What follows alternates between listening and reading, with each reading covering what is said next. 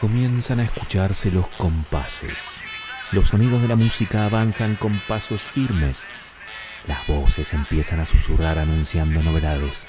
A lo lejos, se empieza a divisar una variada serie de figuras que se dibujan en el horizonte. La música sigue creciendo. Las palmas empiezan a sonar, ese sonido humano que acompaña a la procesión, que ya se hace visible y se aproxima. Aquí están, con toda la gama de colores que el arco iris sabe mostrar, con todos los sonidos que los instrumentos pueden regalar. Son el pequeño cabaret parlante. Una grupa de artistas de lo cotidiano, cargados con todas las intenciones de tocarte la puerta con las miles de cosas que te vienen a contar. Aquí, en el pequeño cabaret parlante, podrán encontrar de todo, porque de todo está lleno el mundo y por eso mismo vamos a regalarles de todo durante las siguientes dos horas.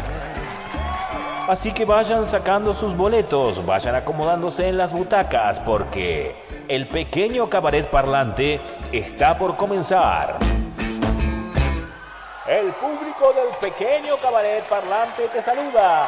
Sabrina Salto, maestro de ceremonia.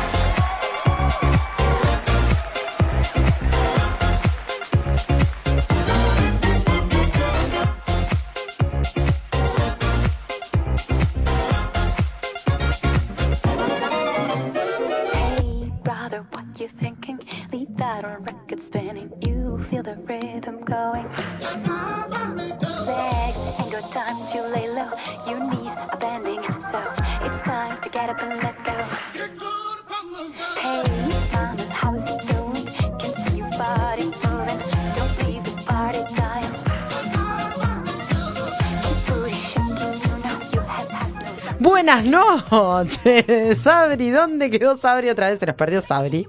Pero estamos acá haciéndole frente siempre. Laurita, acá está. Eh, esta noche fría en Neuquén. Bastante helada, pero poniéndole mucha onda este viernes. Un viernes que viene con una agendita cultural bastante cargada. Con, tenemos invitados de lujo. Tenemos un programa que tiene un poquito de todo, como siempre, como todos los viernes, por Radio Megafon, www.radiomegafon.com.ar. Y hoy, esta noche, con una persona hermosa que conozco desde, no vamos a decir cuántos años, Maca, porque sería como, como, como decir cuántos años tenemos, pero de, nos conocemos de, pequeñas. Eh, una artista muy linda, muy hermosa, eh, muy talentosa, que es la señora, señorita Macarena Montovi. Gracias por estar acá, Maca. Gracias por acompañarnos este viernes en este programa que intentamos que sea un lugar donde los artistas tengan un espacio para ser promocionados. Bienvenida a la radio, bienvenida a este cabaret. Buenas noches, bueno, muchas gracias, muchas gracias. Estoy muy contenta de estar acá. Una alegría encontrarte. Tenemos mucho de qué hablar, así que bueno, muy, muy feliz del espacio, así muchas gracias. Bueno, me alegro. Sí, y como decía, tenemos una agenda cultural que está muy buena. Este fin de eh, Neuquén tiene bastantes, bastantes cosas para hacer. Tenemos eh, la Semana del Vino. Algo que particularmente a mí me gusta mucho. No tomo birra, tomo vino. Así que hay un montón de cosas este, esta semanita. Hubo, bueno, empezó el 24, es, hasta este fin de semana. Eh, en las bodegas de San Patricio del Chañar tenemos en Malma, hay un chef, eh, después en Secreto Patagónico también hay otro chef, eh, hay DJ, todo desde las 12 del mediodía, entradas gratis, pueden ir, disfrutar. eh, y Schroeder, que es como que rompe un poco ahí eh, la, propuesta es bastante interesante a los que nos gusta la música, eh, porque va a estar el zorrito, eh, va a estar Hilda Lizarazu, va a haber un DJ, hay un picnic que está piola, yo ya he ido, y la verdad que se pone muy copado, se puede beber, disfrutar de buena música, todo empieza a las 12 en los tres lugares, así que interesantes, visitas guiadas, está bueno como para el fin de, para el día de mañana, hacer una, una propuesta, propuesta diurna que bueno, que esperemos que el frío nos acompañe un poco más. La temperatura, pero está, está piola. Después eh, hay eventos en Mood, que también va a estar, van a estar el Zorrito eh, e Hilda eh, en Mood. En el Arrimadero tenemos eh, teatro. Tenemos teatro, en el ámbito histrión también. En Diez Almas hay bandas en vivo, creo que va a estar La Nocturna, hoy la noche. Después Morgan mañana tiene eh, folclore. Si a alguien le gusta el folclore. El Museo Nacional de Bellas Artes. No sé si Maca eh, estás al tanto que hay una muestra de cine europeo. Pareció súper interesante. Sí, muy bien. Eh, hay funciones los viernes y los sábados, 19-21. Después eh, tenemos al artista, uno de los artistas que para mí me parecen súper talentosos. Me gusta mucho. Eh, lo fui a ver en varias oportunidades, que es Lisandro Estimunio, un hermoso artista. Va a estar el viernes, o sea, hoy, nueve y media, y mañana sábado a las 9. Eh, y después, bueno, más o menos es eso lo que, lo que encontramos nosotros en la agendita cultural. Yo quiero agregar algo. Hoy también está Canción de Estepa, que es un ciclo que están organizando Celia Eyman. No sé si lo está organizando, pero por lo menos hoy lo, lo abre ella, Celia El- Eyman, con eh, Jeremías Sartori en- a dúo. Y por otro lado, em, Florencia Olate y acompañada por Lara Muñoz al revés, o sea, Lara Muñoz acompañada por Florencia Bien. Olate, que es percusionista. Eh, es un ciclo que se está inaugurando hoy en el ámbito histrión. Y bueno, estas son unas grandes cantautoras, así que celebro que se estén presentando esta noche. Bueno, fantástico. O sea que hay variedad. Contame, Maca, eh, ¿cómo está el tema de ser un artista eh, en estos tiempos modernos? Que no era, o sea, que ya no estamos en la década de los 90, donde había como, como un, un- un- muchos más espacios para los artistas. ¿Cómo lo ves vos hoy, vos como artista, como, bueno, eh, no solo cantautora, sino poeta? hay varios, hay varias cosas que tenemos que charlar y que, y que me gustaría que los que nos escuchan eh, sepan eh, lo que estás haciendo, que es muy, muy lindo.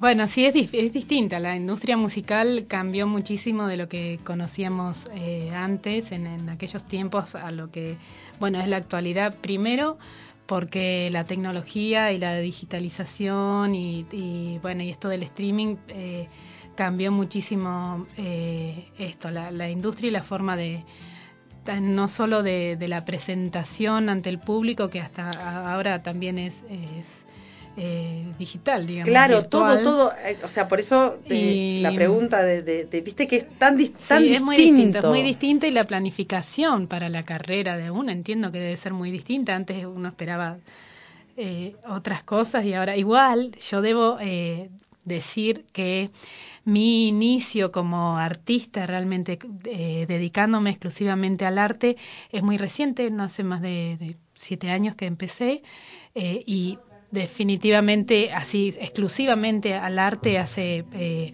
solamente dos años que me estoy dedicando a esto. Eh, antes solía ser abogada hasta hace un par de años. me ganó, me ganó la, la música. Pero bueno, así que en realidad todo mi, mi trayecto en la música se está dando dentro de esta nueva modalidad de, de industria musical, ¿no? Exactamente, que Entonces, es completamente diferente. Eh, Es, es diferente, tenemos esta situación de que nuestra música se, se mm, eh, edita a través de plataformas digitales, el, el público accede a nuestra música gratuitamente, eh, esto a través de las plataformas de streaming, así que es eh, difícil para el artista, para variar. Totalmente. Ahí siempre con un remo, viste, Sí, el artista. sí. Pero por otro lado, bueno, esto permite que nuestra música sea eh, conocida por todo el mundo, incluso en, en lugares opuestos de nuestro planeta pueden llegar a escuchar nuestra música, así que Claro, abre el campo, pero a su vez, bueno, eh, eh, o sea, la llegada por ahí es más fácil, pero vivir sí, de la música sigue siendo tan difícil como Sí, siempre.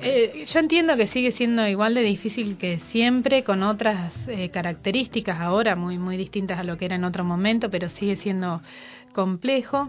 El arte siempre ha sido eh, como menospreciada de alguna manera, Sí. ¿no? ¿no? No tomada en cuenta como lo, lo vital que, que es para, para la humanidad.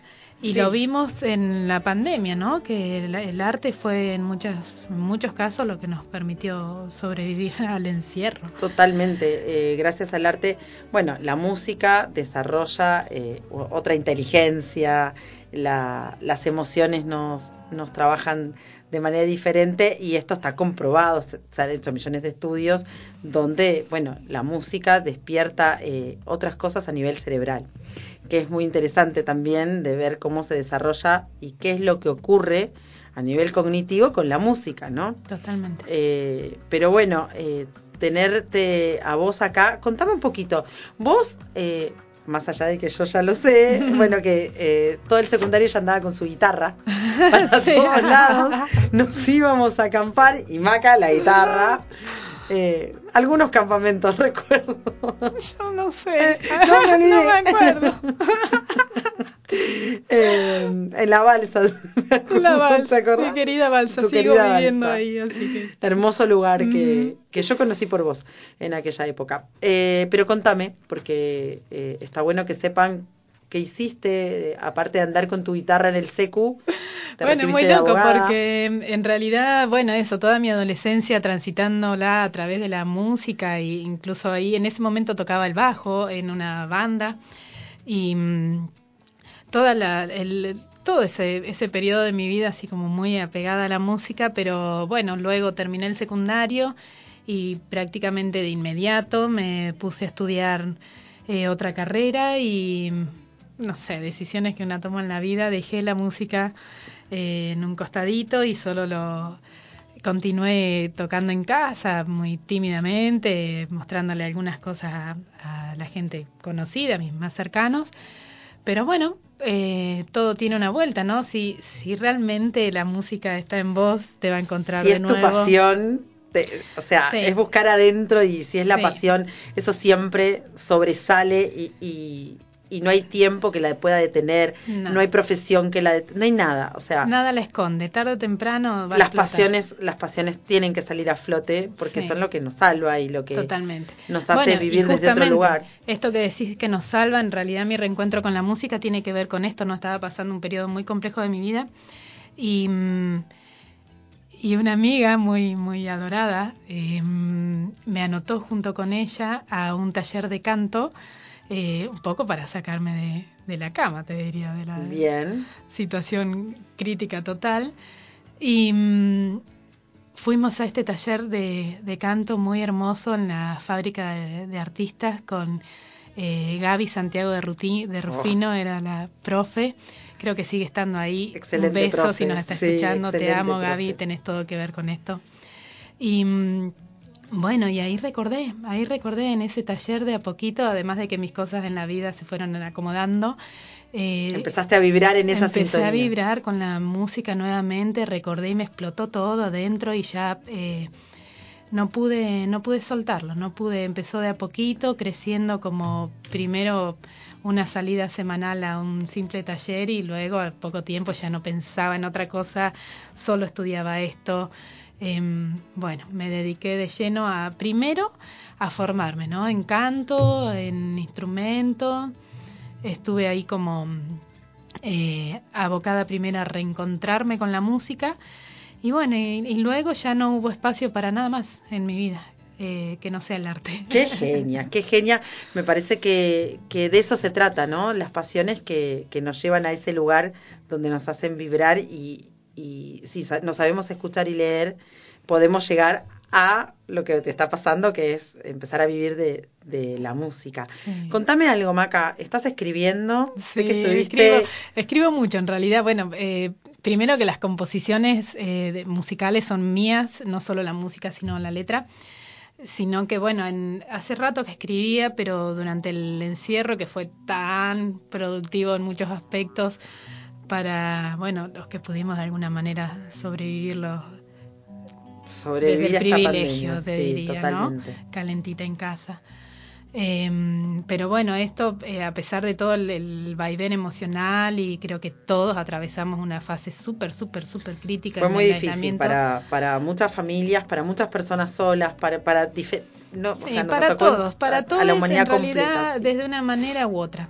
Eh, a todos nos pegó, algunos la pasamos mejor eh, desde el lugar de la comodidad, si se quiere, ¿no? Otros no pudieron, no tenían trabajo, bueno, todo lo que sabemos.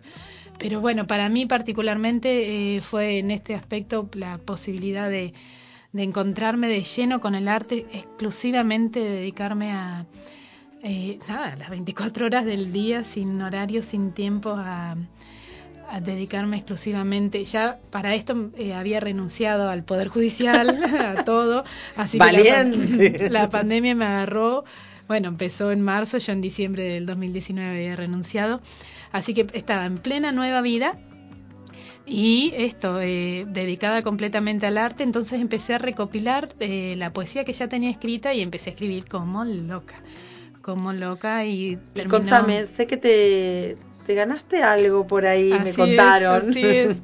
Sí, por suerte he tenido, e- es, muy loco, ¿no? Porque eh, están surgiendo muchos reconocimientos que no, no me esperaba. Eh, por ejemplo, ese que fue el, es el segundo premio de, en el concurso de poesía, en, pues, un concurso internacional de poesía en podcast que mm, organizó la Fundación Argentina para la Poesía. Así que bueno, muy, muy feliz, imagínate, un premio internacional, no la podía creer. Eh, justamente con esta poesía que es parte de, de esta compilación que hice en, en la cuarentena, pero tiene la particularidad que es una poesía sonora. ¿No? Eh, justamente por eso es poesía en podcast. Es una poesía que además de ser leída, eh, tiene efectos sonoros, no, no es una canción, pero tiene música. Lo tenemos, eh, creo que Cami tiene ahí algo de la poesía, ¿puede ser? Eh, vamos a escuchar algo. eh, total, eh, tenemos acá a, a- a Maca que nos va a acompañar un ratón eh, en este programa de viernes. Bienvenidos al cabaret y los dejamos con esta poesía.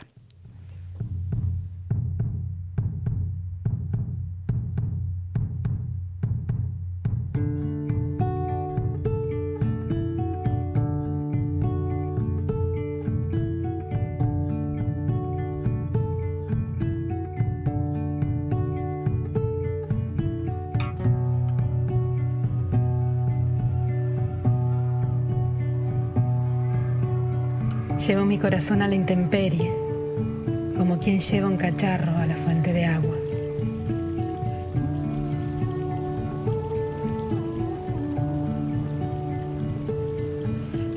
Como una vela con la llama expuesta al viento en un candelero de arcilla.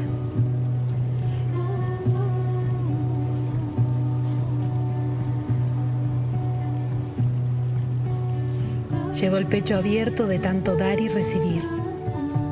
Desde ahí escucho todo.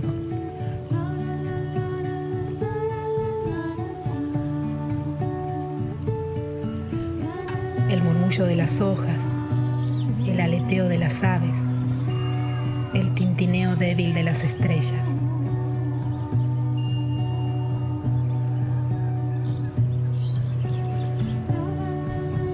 y el fragor de mi sangre que no se resigna a fluir lenta. Por mi carne sin piel, apenas cubierta por lo que siento, que no es más ni menos que todo lo que existe.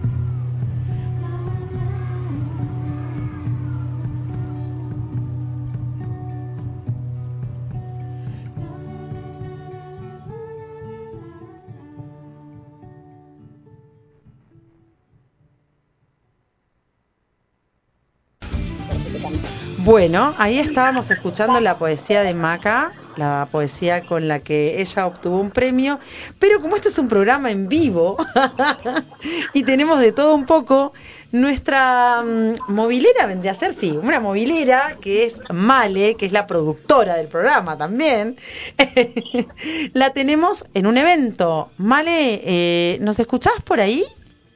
Hola, Lau. Hola, Male, ¿se escucha bien? ¿Cómo anda? Sí, perfecto. ¿Ustedes cómo me escuchan? Perfecto. Che, Male, contame, bueno. ¿dónde estás que no estás acá en la radio con nosotras? Eh, me fugué. Me ¿Te fugué fugaste? A mí viste que me decís vino y ahí yendo. Tenemos, Llegando. claro, llegando, no, no es más Llegando. yendo, es llegando. Olvídate. Eh, bueno, nada, estoy acá súper acompañada. Eh, estoy en Sor Juana, ubicás, sobre calle San Juan. Sí, ubico, ubico un lugar hermoso. Sí, fantástico, donde hay unas cosas divinas. Eh, bueno, y porque se organizó un evento hoy, eh, un poco como acorde a la Semana del Vino, no sé si pudiste comunicar algo en la agenda. Por supuesto, pudiste- ya mandamos agenda, tenemos un montón de eventitos eh, este fin de semana y bueno, entre ellos eh, la Semana del Vino, que es genial. Contame con quién estás, en dónde está, qué estás haciendo.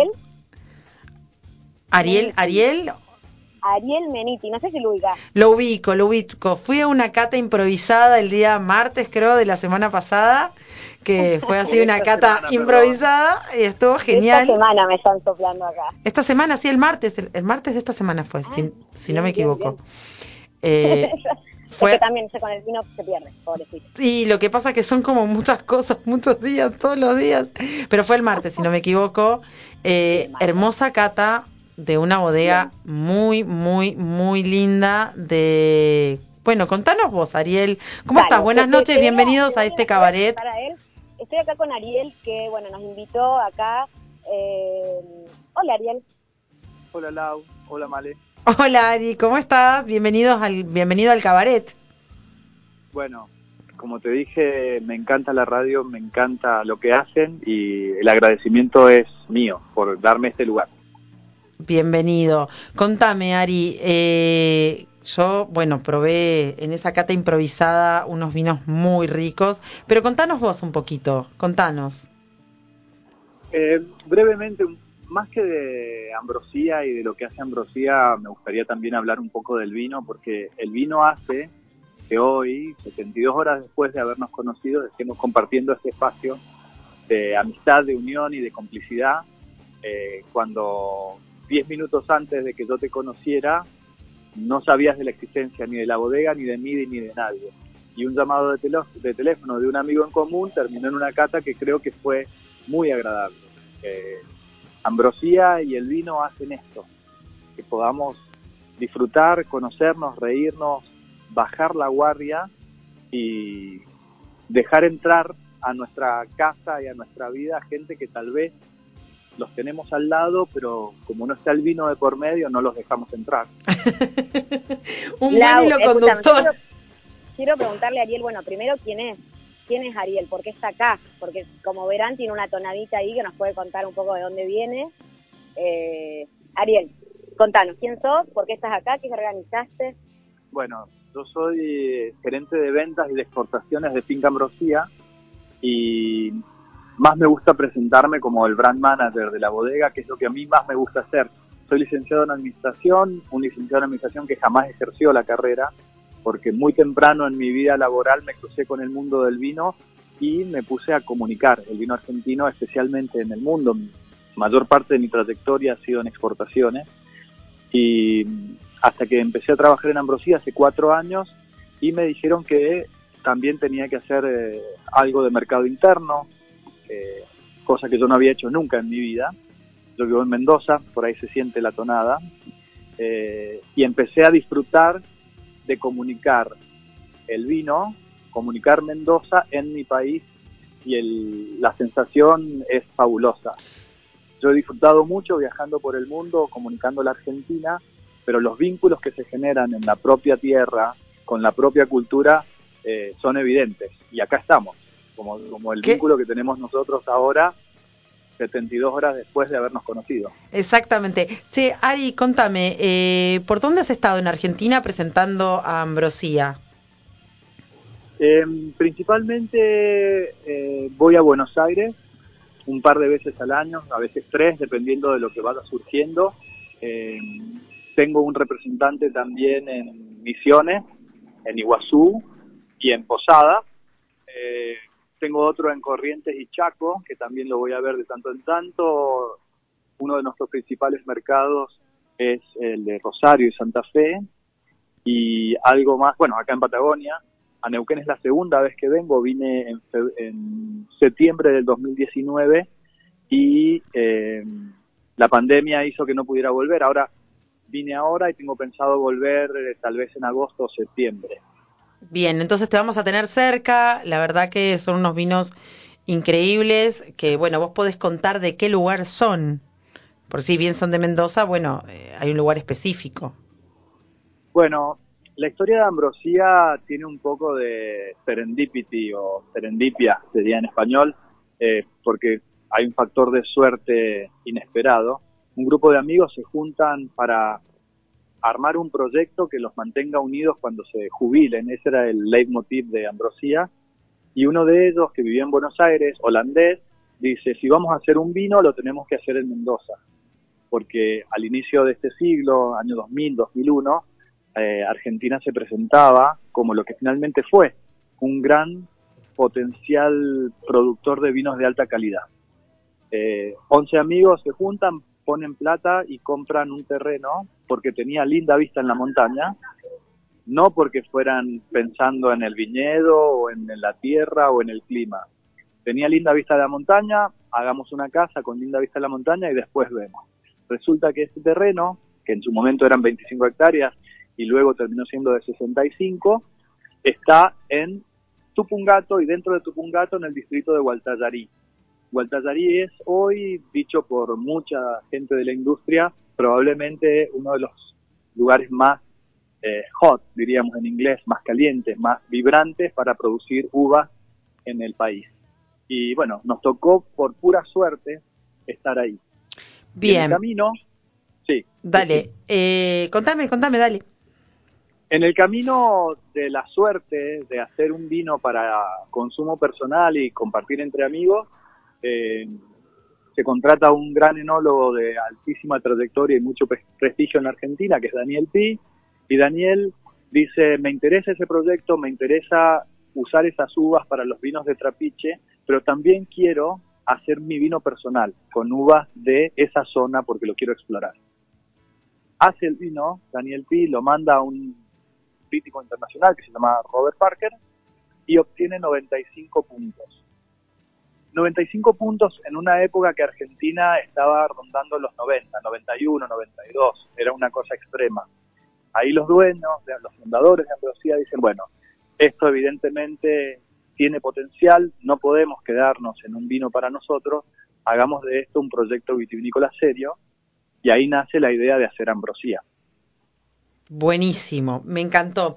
Eh, contame un cachito más. eh, yo sé que estás en una cata en este momento y que te estoy robando tiempo, lo sé, pero bueno, eh, me gustaría que en otro momento puedas, puedas acercarte a la radio y nos puedas contar y, hablar del vino. Me parece que en este auge que tenemos eh, del vino argentino en todas partes del mundo eh, es bastante interesante y podemos eh, conocer un poco más de lo que estamos eh, consumiendo. Contanos qué varietales eh, manejan ustedes, que yo ya los probé, a- creo que casi todos, pero contanos.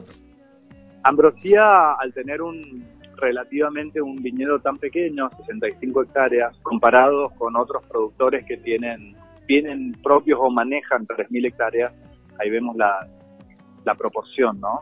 Tenemos las variedades tradicionales.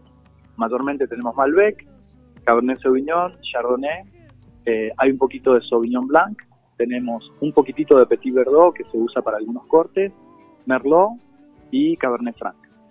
Buenísimo. Eh, Ari, decinos dónde podemos llegar a conseguir acá en Neuquén este delicioso vino. Mira, tenemos muchos partners, amigos de Doctor Wine, tenemos la gente de El Lagar, eh, Vinoteca Placeres. Bueno, estamos en, en las principales vinotecas de la ciudad, eh, tenemos presencia. Y además, ahora tenemos una persona que vive acá, que es, es- vive acá, es neuquino y hace toda la fuerza de venta comercial, que es Franco, una persona, bueno, vos lo conociste, Exactamente, una lo persona conocí. deliciosa, con una cabeza y con una frescura que nos hace bien a todos de escuchar. Así que eh, en los principales, consígalo en los principales medios locales. Perfecto. Muy Lau, bien. bueno, y como para hacerle también un poco el chivo acá que estamos, es un lugar precioso, Sor Juana, y hasta las 22 estamos, ¿cierto? Las 22. Hasta Todavía las no- 22. No arranca la- todavía no arranca, así que estamos esperando que se junte la gente para empezar a esto que es compartir y disfrutar y en el con el vino como ex- excusa. Bueno, ¿y tu preferido? ¿Cuál es ese que te vuela la cabeza? Y a mí me gusta mucho el Viña Única Malbec. La línea Viña Única es el, es el corazón de nuestro proyecto y para mí, libra por libra de todos los que hacemos, es el que más me gusta. ¿Anotaste? Sí, por supuesto. Estoy Malbec. esperando acá que, que nos mande Ariel una botellita de vino. Maca, que es nuestra invitada, una poeta, una música preciosa. Eh, también le debe gustar el vino y me dice acá, che, pará, yo quiero. Eh, así Hubiera que... querido ir a esa cata. Claro, podríamos haber hecho el programa en la cata. Hubiese sido muy interesante estar en la cata Pero directamente. están a tiempo todavía. Eh, yo creo que para Maca, por poeta y por artista y por su sensibilidad, podría probar el Luna Llena, que es una línea específica nuestra, que se llama Luna Llena justamente porque la cosecha se hace el día de Luna Llena.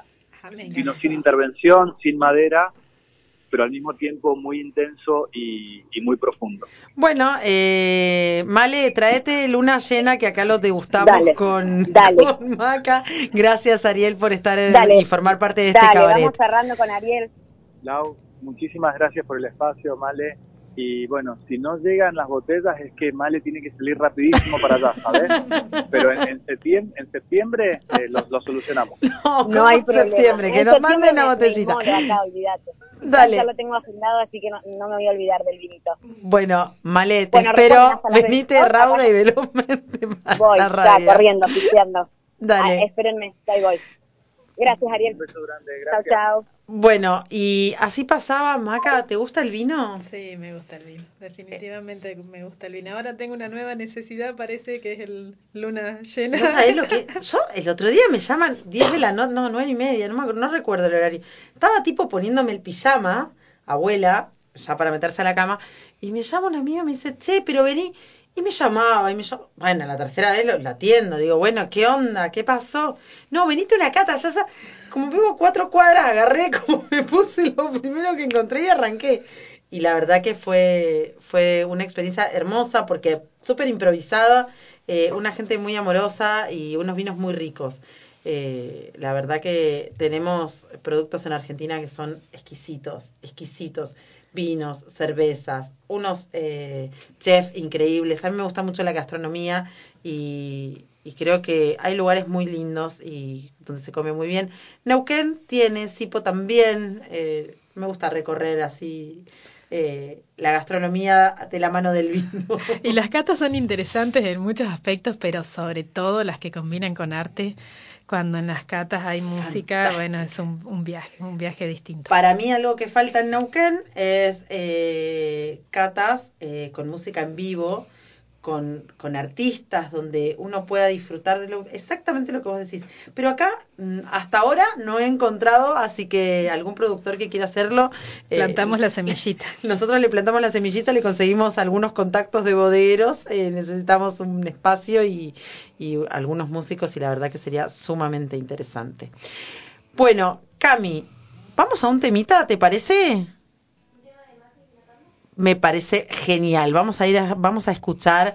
Maca, eh, contame un poquitito para poder mandar un tema tuyo. ¿De qué se trata esta música que hoy te hizo alejar de la... O sea, cualquier persona eh, te puede decir, che, pero ¿cómo? Para, dejaste algo así. Vos renunciaste al Poder Judicial para... Sí, para vibrar, para, para escuchar mi corazón, para sentir y para poder eh, regalar este arte que, que en realidad es lo que nos queda a los que, nos, a los que escuchamos música. Creo que eh, es mucho es mucho más importante eh, el paso del artista por el eh, escuchador que ustedes, eh, los artistas, eh, por ahí no se dan cuenta lo importante que, que, es esa música o de los lugares que nos puede llegar a sacar. La música, eh, bueno, sana, cura, eh, hay hasta musicoterapia, hay, o sea, es usada para un montón de cosas. Entonces, eh, bueno, contanos un poquito así podemos. Bueno, eh, justamente con relación a esto, ¿no? El disco se llama Despierta. Wow. y tiene todo un sentido, ¿no? Despierta como esto, el acto de despertar de, de mi parte hacia la música nuevamente, hacia el arte completamente. Por otro lado, una- un juego de palabras, ¿no? Porque de alguna manera me considero esto una mujer despierta. Eh, también es un, un imperativo hacia mí misma, ¿no? Un recordarme constantemente, despierta, Despierta. no duermas. Así que bueno, tiene, tiene una importancia, bueno, im- imagínate, es como mi, mi tercer hije. Totalmente, porque es una palabra que, que abarca tantas cosas y que nos puede hacer ruido por tantos lugares. Despierta, estate atenta, alerta, eh, sentite, escuchate. No sé, a mí se me ocurren un montón, me, me vibra de- desde un montón de lugares. Así es, y, y bueno, esa era la intención de, de, de este, de que, se llame así. Hay una canción del disco, justamente la que le da nombre, que se llama Despierta, que por ahí me gustaría que. Camila. ¿tenemos a, a- a Despierta?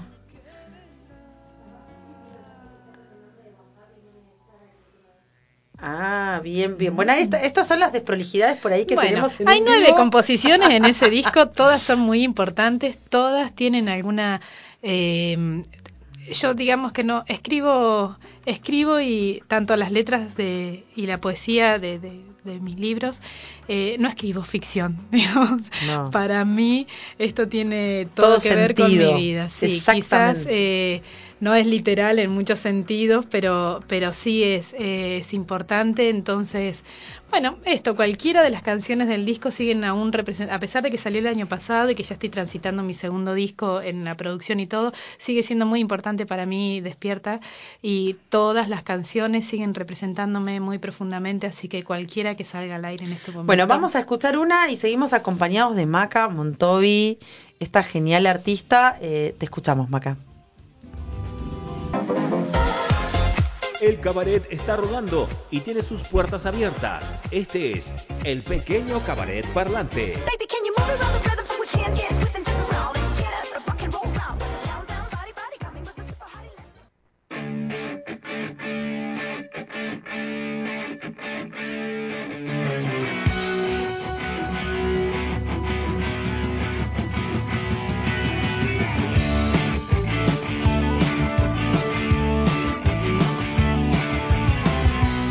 Bueno, y ahí volvimos de una de un poquito de música y un poquito de tanda. Tuvimos un poquito de todo con Cami, que Cami es nuestra operadora y siempre le agradecemos porque la volvemos no loca, recontra loca y ella siempre ahí al pie del cañón manteniendo la calma y dándonos dándonos una excelente mano para que todo esto salga lo más prolijo. Y tenemos a la movilera que ya llegó. Vino Flash. No sé en qué vino. Hola, Male querida, buenas noches. Hola, hola Maca, hola Lau. Ella está allá, hasta acá. Ella ¿Viste? que me viene soy como la, Juana. soy la luz mala, estoy en todos lados. ¿Qué va a hacer? No sabemos cómo hizo, pero llegó. ¿Viste? Si te minutos. atropellé, mi patente es. Si sos alguno de los que Si tengo sos alguno de los- Exacto. A lo- si alguien. Mira, eh, por las dudas, eh, ella ya no es abogada, así que estás cagada. O sea, madre ya renunció, Todas que- mis amigas son abogadas, Lau. Bueno, o Tengo, sea que tengo de un última- problema, se me pegan ahí como. Tengo gente que me va a cuidar. Bueno, No muy preocupes. bien, muy bien. Eh, ¿Sabes qué? No me quiero olvidar. Sí. Hoy temprano. Los estoy viendo, yo dije, apa, venimos con la artillería pesada. ¿Qué tenemos en la mesa? No. Saludamos al vivo. Estamos abrigadas, cual. Mira, yo estoy Polo. abrigada como estuviera en el polo. Sí, yo me puse una remerita térmica abajo, porque como- acá eh, el estudio es un poco fresco. Es fresco. Y además que estás quieta. Entonces, como, Entonces- eh, ahí queda. Contame. Vos sabés que hoy, tipo 6 de la tarde, o cinco y media habrán sido, me che, de la, por el programa, ¿ustedes regalan preservativos? Sí, obvio. Tenemos, contamos con el auspicio, nuestro primer auspiciante, el Ministerio de Salud de la provincia de Neuquén, que nos provee en, en esto que es que lo lindo de hacer radio y de tener un programa y todo, pero dar algo a la comunidad, que deje algo. Y estamos haciendo una prevención del cuidado de la salud, Maca, que es esto, que son forritos acá en el vivo se ven, preservativos forritos, eh, algo que se, se está bueno usarlo. para Y que no además qué caros que están, ¿no? Están carísimos. Qué caros que están. Por eso, eh, bueno, me pidieron temprano. O sea, se ve que tenían, no sé si nos va- Esas personas que pasaron a buscar, no sé si van a estar escuchando el programa. O quizás pero, sí, bueno. Bueno, de Capaz fondo. que- exacto, ¿por qué no? Que disfruten. No, no vamos una acá haciendo radio, otros tienen otra suerte. No los etiquetamos, pero No. sí le agradecemos que, que nos soliciten y que nos pidan y que pueden pasar a buscar por la radio. ¿Van a quedar acá? Eh, los traemos y los llevamos siempre. fantástico. Los tenemos, nos pueden contactar por las redes. Aparte estamos en el centro, Por así que pasan, nos tocan la puerta y salimos a... Sí, pasan por Po- acá. pobre Cami, no me falta salir a repartir forritos. Forritos, como yo estaba en Pobre casa en el, en, en el depa y me andan bajando los forros. Hermoso, y una hermosa imagen. Claro, bueno, toma vos que podés. Vos que podés, Claro. eh, nosotros mientras tanto hacemos radio. O Bueno. intentamos hacer radio. ¿Ya, ya me anunciaste a Santi que, que tenemos un bloque hoy tremendo y inauguramos bloque de tecnología? Tenemos invitados, dije yo. Ah, Nada muy bien. más. Hasta ahí. Hasta ahí. Dejamos una Sos- intriga para dentro de un rato. Sos guacha. Querés ahí la incógnita. La incógnita, sí, somos como esos programas amarillistas de la tarde. No los veo Toma. porque no veo, no, directamente no tengo cable. Yo tampoco. O sea, no, no, no sí tengo flow, televisión. entonces me hago la, la- la chanta ahí porque cuando quiero ver algo del tele Ah, pongo no, flow no. y me lo pasa en vivo. Absolutamente Pero no nada tengo cable. No tengo cable. Música. Qué caro que está el cable, de paso. Está todo, Todo caro, chicos.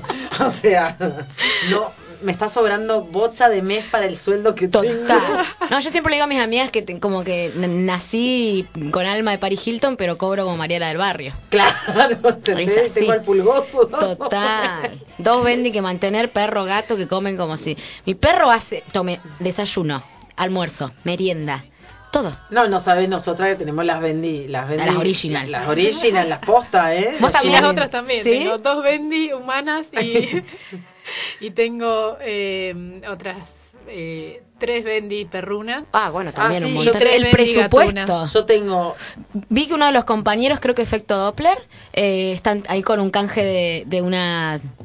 Venden cosas de mascotas y qué sé yo. Mirá así que mira, ahí, estén atentos para participar. Sí, yo tengo las, las Bendy eh, humanas, eh, son tres, bueno, uno ya está en Buenos Aires, pero me quedan dos acá y después tengo dos gatos y una perra. Y próximamente un gati, una gata nueva que, bueno, una historia larga, me queda un gatito. Bien, una hermoso. gata que se llama Ela y... Bueno, y hablando un poco de los animales, porque hoy es el Día del Animal, ¿no? Esa era la idea, por eso saqué el tema. Eh, qué lindo, ¿no? Porque yo, bueno, yo particularmente soy vegetariana, hace casi 11 años que soy vegetariana y no como, y tiré ahí como un- una historia a Instagram, no sé si la viste, media picante. Y, y bueno, por ahí también conversarlo con ustedes, quería ver qué pensaban, ¿no? Porque yo, por ejemplo, dije... Bueno, ¿ya subiste la foto con tu mascota para saludarla después de que te comiste el sándwich de milanesa? Después que me comí un asado al mediodía. Exacto, viste como esa hipocresía que hay un poco, pero bueno, yo había propuesto también, eh, ¿por qué no se le proponérselos acá en la radio, a la audiencia, que por lo menos hoy no coman carne? Ay, ¿por qué no me avisaste temprano? Bueno, mañana. Yo estuve en un evento laboral y de Nunca golpe es tarde. me dicen, Nunca sí, tarde. hay asado. Y yo hacía como, yo no consumo carne, rara vez com- como carne, pero hacía días que venía con unas ganas de comer carne, muy a fin de mes me agarró ganas de comer carne. Y dije, Claro, bueno, era en poco factible, momento, claro, sí, sí. Dije, no me la pierdo, o sea, asadito en el laburo, viernes al mediodía. Pero sí, señoras y señores, por supuesto que me quedo. Vi mucho asado porque lo que es el Día del Trabajador, ahí viste como en las historias y eso vi mucho Nosotros asado. festejamos el domingo, el Día del ¿Se Trabajador. juntan? Por supuesto. En mi trabajo nos, nos agasajan con Muy bien. locro. Bueno, Calentito, un locro calentito así Bien. para la familia. bien ahí. Así que Bueno, bien, y, bueno, ¿qué, piensan? ¿Qué, qué, qué le generan los animales, las mascotas? ¿Qué, qué- porque hay como una evolución, ¿no? Del humano que va como empezando a considerar y ser más empático con, con los animales. Y mi perra duerme conmigo, ¿eso Claro. te dice algo? El colecho animal. Con eso, animal. y próximamente ella también. Mira, perfecto. Siempre, eh, siempre tuvimos ahí, tenemos un amor con, con esa gatita. Claro. Eh, y también eh, me gusta me gusta mucho dormir con animales. Me parece que Hay como un debate ahí, ¿no? Si está bueno, si no. Incluso hay médicos profesionales que dicen, no, mira, no está tan bueno. Otros que dicen, sí, re, porque... yo quiero colecho, colecho animal. Sí, yo también. A mí mi novio no me deja, pero bueno, cuando se va, su- viste, entra uno y sale otro, pero con el perro. Apa, se va él. apa. Sí, sí, no me sí. tires eso, que No. empezamos con la columna de amor libre. Ay, bueno, Al cuando quieras. Mientras que sea responsablemente Total. afectiva, señora, está Por- todo perfecto. No, no, se va mi novio a trabajar al campo y sube el perro. Porque no, no me lo deja subir. ¿Viste? Por eso tengo que respetarlo, ¿no? Es como una decisión que, bueno, Y si compartimos la ustedes cama. en, en la pareja eh, es una decisión que han tomado entre los dos. Igual le compré a mi perro, porque él siempre durmió conmigo. Cuando me voy a vivir con mi novio, bueno, fue como el cambio. Y le compré una king size. Fue muy cómico cuando fui a buscarla. No voy a hacerle el chivo al, al lugar de mascotas, pero fui a buscarla. Y me dice, sí, tengo esta, esta y tengo una king size. Yo dije, obvio, para mi hija una king size, qué menos, olvídate. Así mi perro tiene una king size. No, la mía directamente duerme en la cama con algún ser humano vivo. Aparte Eh, como que te tienen que estar tocando, no es que ellos en su lugar, no, no, ¿viste? no, tienen que es- estar ahí Es tocando. un golazo en invierno. Sí, una estufita. En verano te querés cortar lo que no tenés. ¿Y sos la de las que no se mueve para no despertarlo? Por supuesto. Ay, me muero, me muero. ¿Vos, Maca? Ay, yo de- tengo tres perras, les contaba, do- dos perras y un perro. Y, pero hay una que es privilegiada también. La ¿eh? preferida. Llegó tarde, eh, las, las otras ya estaban.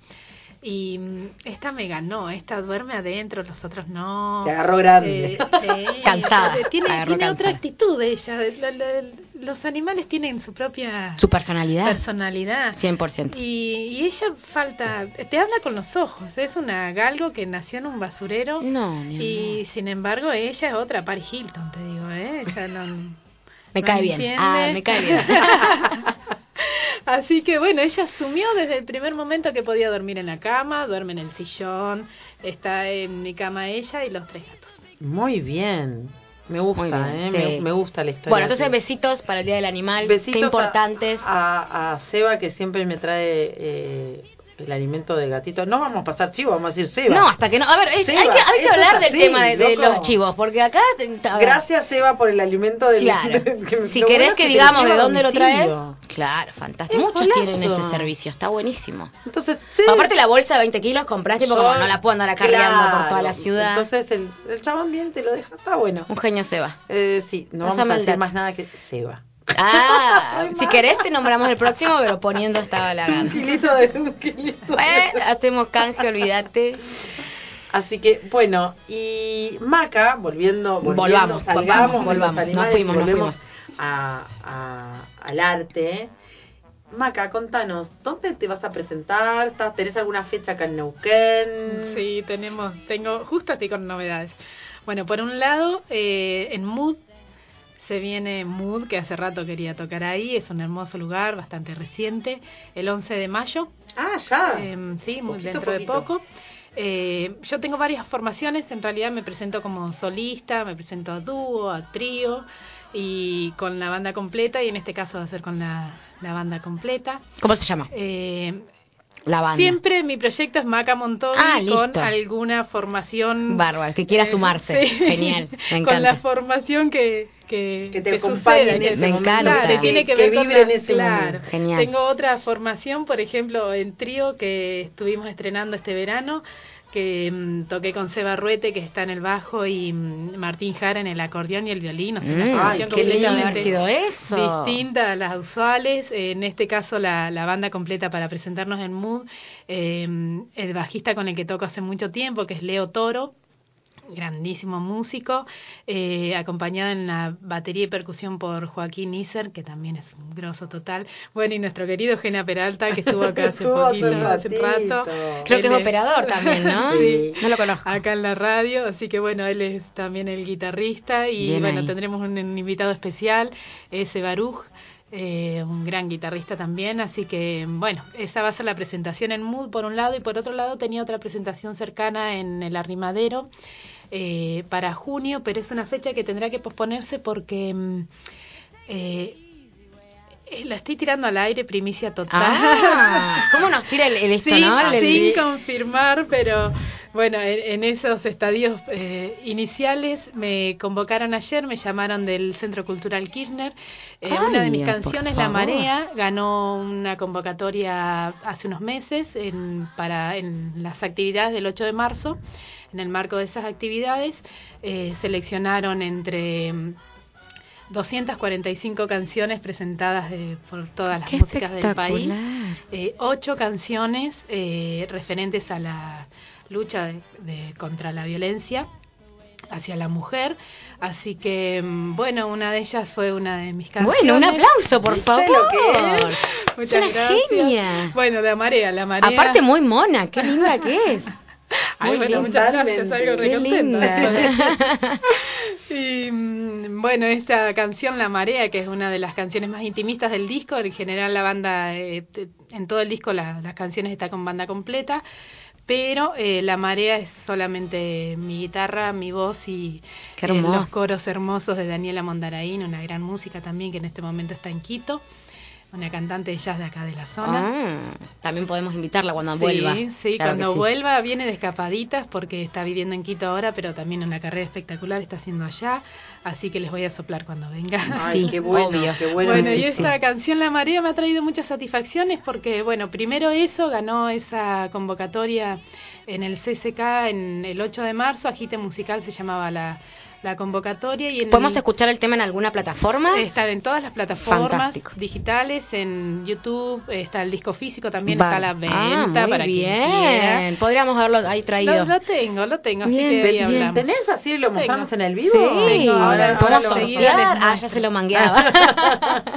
Podemos dejarlo para sortear. claro, claro, sí. Y mm, bueno, esta una de las canciones, esta, La Marea, eh, ha tenido este reconocimiento, ¿no? Y por otro lado, ahora me convocaron, me llamaban, me llamaron ayer del CCK para, eh, en, como segunda parte, digamos, de esta convocatoria del agite musical, las ocho compositoras, la canción esta que, eh, La Marea, fue cantada eh, por Daniel Herrero, una... Sí, amo a Daniel Herrero, muy de mi adolescencia, la escuchaba. Hermosa, hermosa. La, Qué eh, linda. La convocatoria consistía en esto, ¿no? Seleccionar eh, ocho eh, composiciones originales y iban a ser eh, cantadas por Daniel Herrero y acompañada por una pianista en el CCK.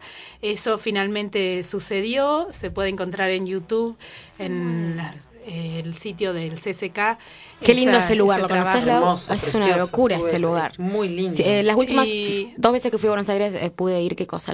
Ah, yo también. Y es estuve justamente ahí en marzo se grabó este, fue es un recital que se hizo en streaming, digamos, solo no fue en, eh, Sin con público. presencial. Y yo estaba ahí en ese momento en que se estaba haciendo, no lo pude ver, pero, pero estaba justo fuera del CCK, así que bueno, fue una gran eh, intención de volver a ahí tocar. Y bueno, justamente me llamaron ayer porque voy a hacer una presentación el 3 de junio en la cúpula Oh, del CCK. Liz, ni más ni menos. Eh, Bueno, ¿te das cuenta el artista? No, no, que el nivel que manejamos. Por supuesto. Qué lindo. ¿Y tus redes? Así estamos ahí al tanto. Mis redes, Maca Montobi en Instagram, Fantástico. en Facebook, en YouTube, en todos lados Listo, me así pueden te encontrar buscamos, Maca Maca Montobi. Montobi, fácil de recordar. Eh, Maca, muchos proyectos para este año. Mm, Nos comentaste que estás sacando tu segundo disco, estás trabajando en es. eso. Segundo disco, también hay unos singles que se están grabando aparte, que bueno, ahí veremos si, si conforman otro disco. A mí me gusta la idea del disco, disco, ¿no? De, ¿Te gusta de- físicamente? No solo el, obje- el disco objeto, que me encanta, me encanta, eh, me parece que es para los nostálgicos y muchos seguimos ahí escuchando eso. Las plataformas digitales tienen este beneficio de que los escucha todo el mundo, pero recortan, eh, comprimen, cortan un montón de... Quizás no, no lo nota todo el mundo, pero sí recortan eh, Calidad. Calidad. Es Es, otra diferente. cosa, es diferente. Total. El, el disco físico uno se puede dar la, la- Es como El cuando- Qué lindo cuando te comprabas, viste uno un- un y, y abrías el librito con las Ah, letras. sí, era, yo me acuerdo que era, no me olvido más, me compré el de Alejandro Lerner. Ay, pero qué hermoso disco. Todo, pero tres Me días tirada en el sillón, tipo aprendiéndome las letras. Era un deber, viste, si te compraba. Bueno, un- para mí era importante. Mi disco físico Total. justamente tiene esto, no solo eh, bueno una calidad increíble de audio porque lo grabé en Sonorámica, que es uno de los mejores estudios de- del país, en Córdoba, que además tiene la experiencia de que está en el medio de las sierras y Ay, por te favor. alojas ahí, estás internado, internado. Sí, sí, todo energéticamente acompaña la grabación, que es genial, ¿no? Como tiene que ver el ambiente, la energía, es, es increíble. Che, Maca, vos sabés que tenemos el tema La Marea con el que vas a... Obvio. Ah, lo tenemos ahí en Bueno, algo más que les cuento de la marea. eh, hicimos un videoclip muy hermoso con material de, mm, de todas partes del mundo, muchas eh, grupos audiovisuales, eh, de mujeres audiovisuales, creadoras audiovisuales, nos enviaron su material. Así que el, el, el video de la marea tiene partes grabadas, en, filmadas en la balsa, eh, justamente con eh, Dani que me acompañó en los coros, su hija y mi hija. Somos parte de... Qué de, especial, bueno, qué sí, especial el- hermoso. el Y tema, claro. Mezclado con imágenes de movilizaciones en todo el mundo. Wow. Así que, bueno, hermoso video, sigue siendo muy emotivo para mí y además, bueno, fue uno de los que fue eh, expuesto ahora en el Festival de Videoclips, en el primer Festival de Videoclips que hicieron hace poquito, eh, un par de semanas, Ah, en el Cine Maca. Teatro Español. Listo, la, Así la que- perdemos, se, se nos va para arriba. Bueno, ves, eh, ese es- eso es eh, pegar el salto, Total. que fue lo que ella Un hizo salto de cuando... fe. Claro, Correcto. absolutamente. Pegaste el salto y pudiste desplegar las alas. Así Y lo además, veo. estos Yo casos- visualizo todo eso y Sí, lo, lo llevo y además esto a como lo, lo, lo siento, ¿no? Es animarse a dar ese salto. Total. Y además estos casos que también sirven como inspiración para el resto de los músicos que piensan, y mira, soy del sur, del interior, todo pasa en Buenos Aires. Y yo quiero agregar otro dato, perdón Lau, porque esto nos va a delatar, pero no es un dato menor que tampoco lo hice en la adolescencia, ni lo hice en la juventud, si se quiere. Claro. Soy una señora. Soy una Ah. señora de cuatro décadas. Sí, soy una señora de Pasame cuatro décadas, Cami. Cambiame, cambiame Hago una música. Que versión acá la señora se me deprime. me reversiona cuatro décadas, señora. Así que bueno, eh, también tuvo esa, eh, esa Y lleva otra dificultad, impronta, sí. pero lleva... Por lleva... un lado tengo mucha vida, tengo eh, mucha experiencia en otros aspectos, un montón de herramientas y como eh, esto fue un salto de fe sabiendo lo que realmente me moviliza. Así que, bueno, mi música tiene como una base eh, emocional y de experiencia desde otro lugar que quizás en la juventud no lo hubiera tenido. Pero bueno, tiene estas dificultades también de cambiar en la mitad del río, Y cambiar decís, de- eh, pará, pará, yo de esta balsa me bajo, ¿eh? Qué hermoso. Bueno, buenísimo. Entonces repetimos las fechas y vamos a escuchar el tema. Bien, ¿Te parece? El, el 11 de, de, mm, de mayo en, Ahora. en Mood, Fantástico. el 3 de junio, si todo Sale sigue bien. en marcha, en, en la cúpula del CCK y bueno, y a Vamos partir de que ese... ir a cubrir. Yendo, yendo no, llegando. Y a partir de ahí la idea es seguir de gira hacia Tandil, Mar del Plata. Necochea. Bueno, se estaba armando a raíz de, de esta ida a Buenos Aires toda una gira. eh, bueno, por todos esos lugares, probablemente en formato solista, como lo hice todo el verano también. Qué lindo. Eh, pero bueno, también se pueden armar algunas bueno, después nos, nos, nos dará el disco, Nos el va a dar CD. el disco y, Y- y veremos Maca, qué hacemos ahí, lo sorteamos, sí, algo. sí, la verdad que vamos a escucharte, Maca. Bien. ¿Querés? Escuchamos el tema La Marea. Me encanta. Nuestro pequeño cabaret parlante es un gesto. Cada palabra que se dice, se cuenta o se canta aquí habla de nuestra tremenda pasión por vivir. Porque así, así es el pequeño cabaret parlante, aquí, en la Megafón. Llega al pequeño cabaret parlante Danilo Martínez con la actualidad porque el cabaret te mantiene informado. Noticias en 5 minutos para saber qué pasó en la semana. Si está bien hecho y la producción es buena, se puede hacer. Para que no te gane tu gen Z, Como dijiste, pedime disculpas. te resumimos lo más importante que tenés que entender de lo que pasa en el mundo. Aquello es tan inspirador. Al cabaret parlante llega periodismo e información en 5 minutos. Este hombre sí que tiene la felicidad pintada en la cara. Hola, ¿qué tal? Aquí estamos una vez más para cerrar la semana con noticias en 5 minutos. Noticia número 1. De Bullrich, Macri, Larreta y los halcones que no serán palomas. Entre tensiones y negociaciones se reunió la Mesa Nacional de Juntos por el Cambio. La presidenta del PRO hizo declaraciones en las que manifestó su temor contra el comunicado emitido por la Mesa Nacional de Juntos por el Cambio e insiste en no cerrarle las puertas al diputado líder facho Javier Milei. Este miércoles la Mesa Nacional de Juntos emitió un comunicado contra Milei acusándolo de que intenta quebrar nuestra unidad y ser funcional al oficialismo. Menos de 24 horas después fue la misma presidenta del PRO, Patricia Bullrich, quien se manifestó disgustada por lo resuelto en las declaraciones radiales en las que sostuvo que en la reunión hubieron temas que no se debatieron o que se debatieron mal. Este tema no estaba en mi agenda, no había sido discutido previamente, llegué a la reunión tarde y la decisión ya estaba tomada. Sostuvo Bullrich. De este modo, con idas y vueltas, se suma un nuevo capítulo más a la interna de la derecha argentina que huele la oportunidad de volver al poder en 2023. La emergencia de Javier Milei impulsada también por el enorme aire que le dan los medios de comunicación y su demagogia ante el descontento sigue revolviendo las aguas en Juntos por el Cambio. Se lo nota muy contento. Elon Tweet Musk. Casualmente hablando de vos. Bienvenido, señor de los cielos. El multiarchirrequete contramillonario Elon Musk compró Twitter, sí señores, por una suma de 44 mil millones de dólares, algo así como la deuda de Argentina con el Fondo Monetario Internacional. Uno de sus argumentos fue la dichosa y famosa libertad de expresión. Dijo en un comunicado que la libertad de expresión es la base de una democracia y Twitter es la plaza pública digital donde se debaten asuntos que son vitales para el futuro de la humanidad. Uno puede pensar que Musk compró la plataforma por capricho, porque defiende verdaderamente la libertad de expresión, o también porque compró un montón de datos, interesante cantidad de datos. Según una encuesta, la del Centro Pew, en 2021 el 23% de las personas de los Estados Unidos utiliza Twitter y 7 de cada 10 de ellos se informa por la plataforma. Así que Musk llega bastante tarde al negocio. Las plataformas más importantes son ya propiedad de un puñado muy pequeño de grandes corporaciones que discuten y defienden lo que para ellos es la verdad o las eh, dichosas fake news o deciden, obviamente, qué es lo censurable y qué no en el mundo de las comunicaciones. Aunque Musk se vista de unicornio tecnológico espacial, está haciendo lo mismo que hace ya años hizo Jeff Bezos, dueño de Amazon, cuando compró el diario digital Washington Post. Por citar solamente uno de tantos de miles de ejemplos a nivel mundial. ¿Quién es el más poronga acá, eh? Noticia número 3. Macron reelegido presidente de Francia con el 58.2% de los votos. Así Emmanuel Macron obtuvo su victoria, pero con un alza de la extrema derecha bastante importante. La candidata del reagrupamiento nacional, Jean-Marie Le Pen, ha obtenido su mejor resultado histórico. Hace cinco años, Macron la había superado por 30 puntos, con 66% frente a 34.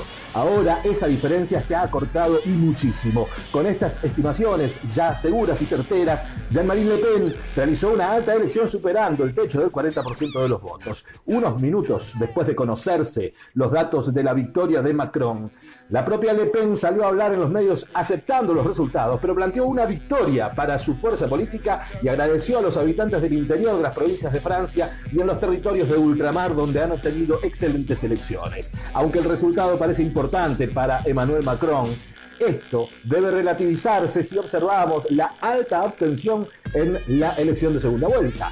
Pero también si se toma en cuenta que muchos han votado más por el espanto ante la llegada de Le Pen a la presidencia que por las adhesiones al proyecto político de Macron. Si algo les suena conocido, nosotros no nos hacemos cargo. Como me rompe las pelotas que un coso con uniforme me falta el respeto a mí. Noticia número 4. Guillermo sacó mano en la inauguración de la Feria del Libro de Buenos Aires. Bueno, quedaba así, justito, la dejaron picando, había que meterle el gol.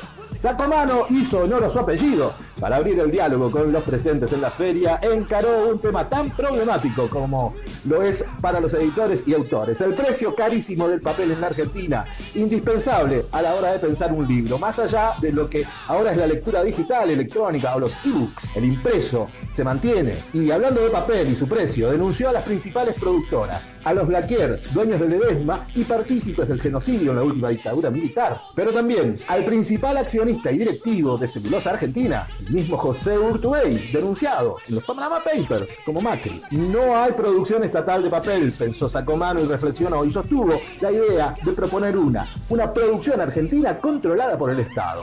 Sacomano realizó la reflexión y tuvo que escribir su discurso en el que aparecieron las tensiones de la causa que tiene la feria del libro, donde el libro circula porque el éxito se mide en las ventas. Una feria comercial, acusó el propio Sacomano, en la que la clase media puede comprar algunos libros, pero que el 40% de los pobres, hay miles de niños que ni asimilan una comida, mucho menos podrán leer. Y recordó que estamos en el predio de la rural, por el que se paga una fortuna de alquiler y cada stand es carísimo. La sede de quienes apoyaron todo el golpe militar en la Argentina y violencias contra el pueblo, en los que asesinaron escritores y quemaron libros. También recordó a los asesinados en democracia como Santiago Maldonado, Rafa Nahuel o el propio Carlos Fuentealba.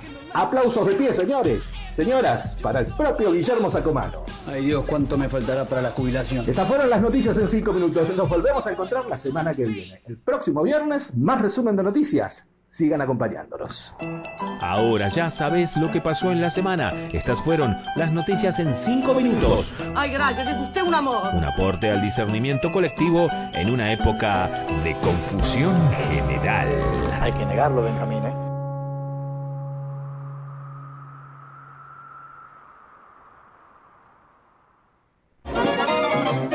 Dejen sus problemas afuera. Aquí adentro del pequeño cabaret parlante, la vida, la vida es hermosa.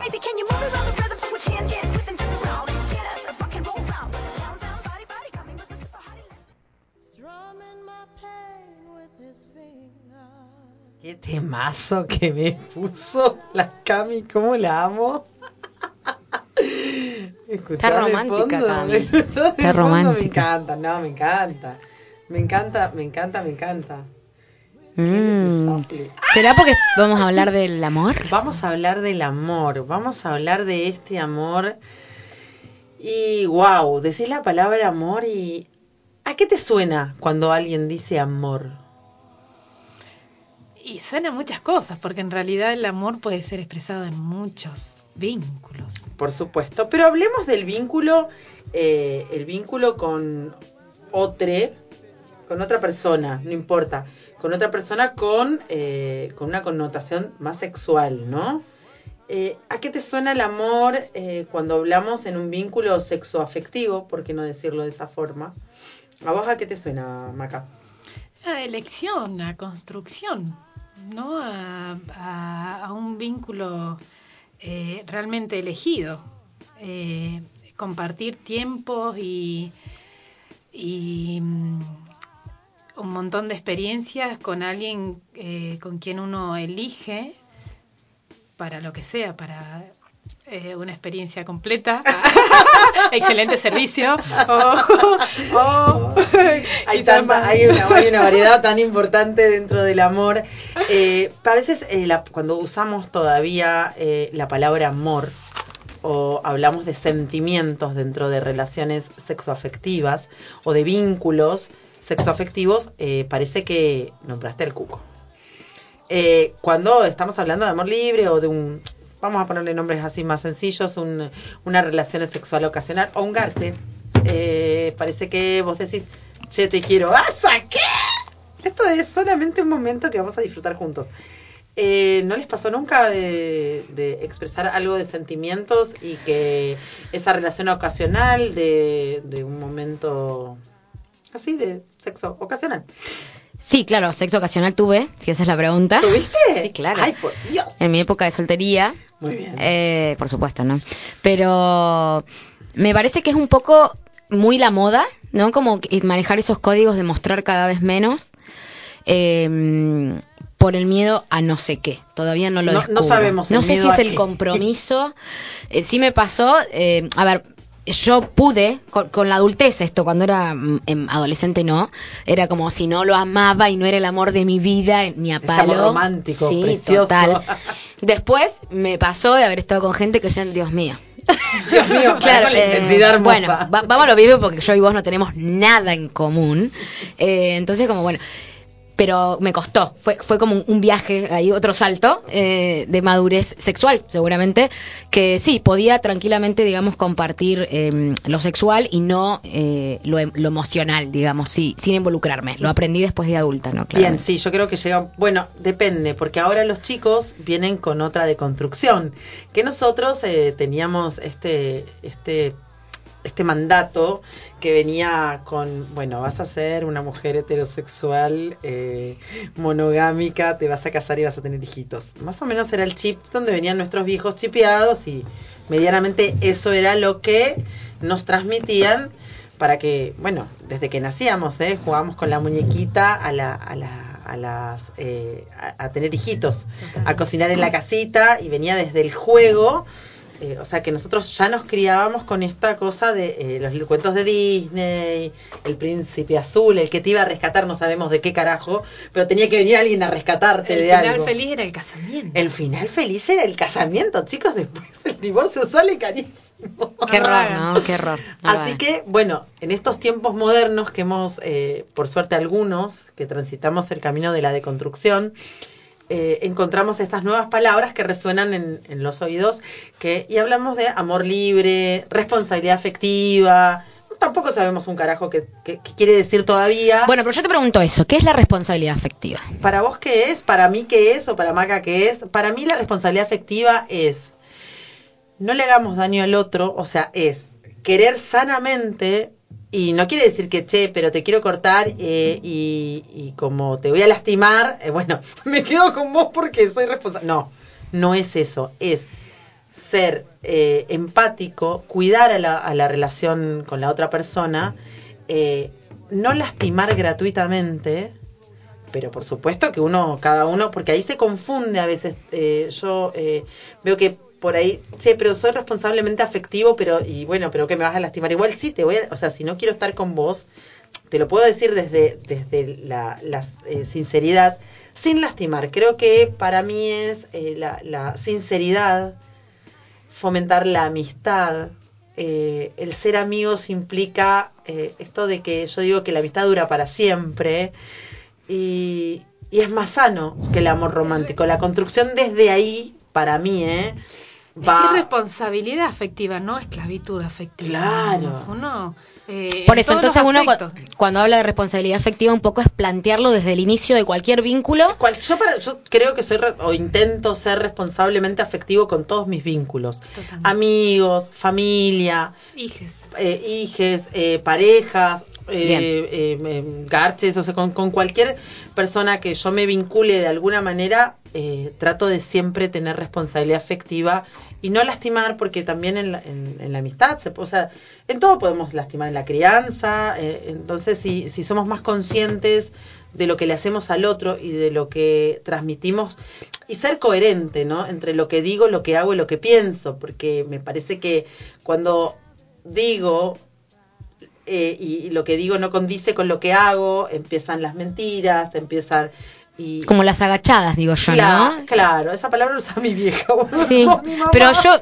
soy tu vieja. Sos mi mamá. No, pero es real. Yo no sé cómo describir esa cuestión de cuando decís, pero tu, tu conducta te manejas de una manera totalmente diferente a la que por estás eso es vendiendo. la incoherencia entre lo que pienso, lo que digo y lo que hago.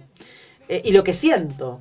Porque, a ver, eh, yo siempre digo, ¿no? Yo te puedo querer y te lo voy a plantear. No me importa si sos un garcho, sos, sos qué, un- una, una relación pasajera.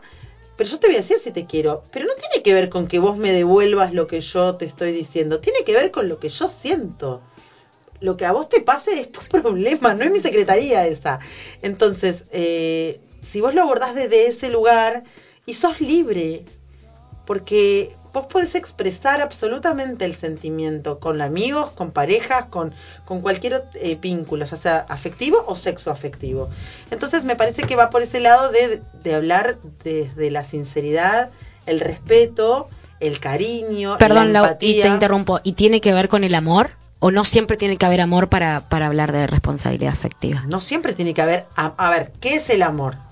A Vamos eso iba, ahí. a eso ver, iba. ¿Qué es el amor? Si hablas de amor romántico, ¿de qué tipo de amor? Yo creo que en todos los vínculos, hasta con, con la señora del almacén que veo a diario, eh, tenés, no te voy a decir que amor con el chino, pero digamos, tenés ese respeto de, de, de que uno se encariña. A mí me pasa en mi laburo, yo en mi laburo me reencariño con la gente, pero porque, porque me sale.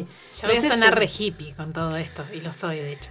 Pero eh, creo que el amor es la base de todo, de todo vínculo. Claro, Eh, y, y el amor se desprende en distintos aspectos, y bueno, el respeto es uno, el, el- el- Se manifiesta de muchas maneras. de muchas maneras, de muchas maneras. El amor es la base de todo. Y, y el amor está en las personas y cuánto tenemos o no es cuánto definitivamente después somos responsables afectivamente o no con el otro, digamos. Se trasluce, el, el amor se trasluce en todo. Entonces, si sos, si tenés amor, sos una buena persona con todo el mundo. Sí. y ser cual. buena persona es ser responsable efectivamente, es no querer dañarlo y si lo dañas, hacerte responsable de las consecuencias, de, de- A ver. de asumir, ¿no? Claro, es, es ser coherente. Yo creo que pasa por ahí, la Y- coherencia. Y, entre- tam- y también que, perdón, que, que importante el post-ruptura, la responsabilidad afectiva también. Eh, y lo digo porque tengo amigas, no las voy a nombrar porque me matan, pero cómo la, dentro de la pareja estuvo todo muy bien eh, a nivel códigos de pareja, de yo, y rompen, termina la pareja, y el otro empieza a comportarse, eh, o, se, o, a ver, en- sin los códigos que habían manejado durante la pareja.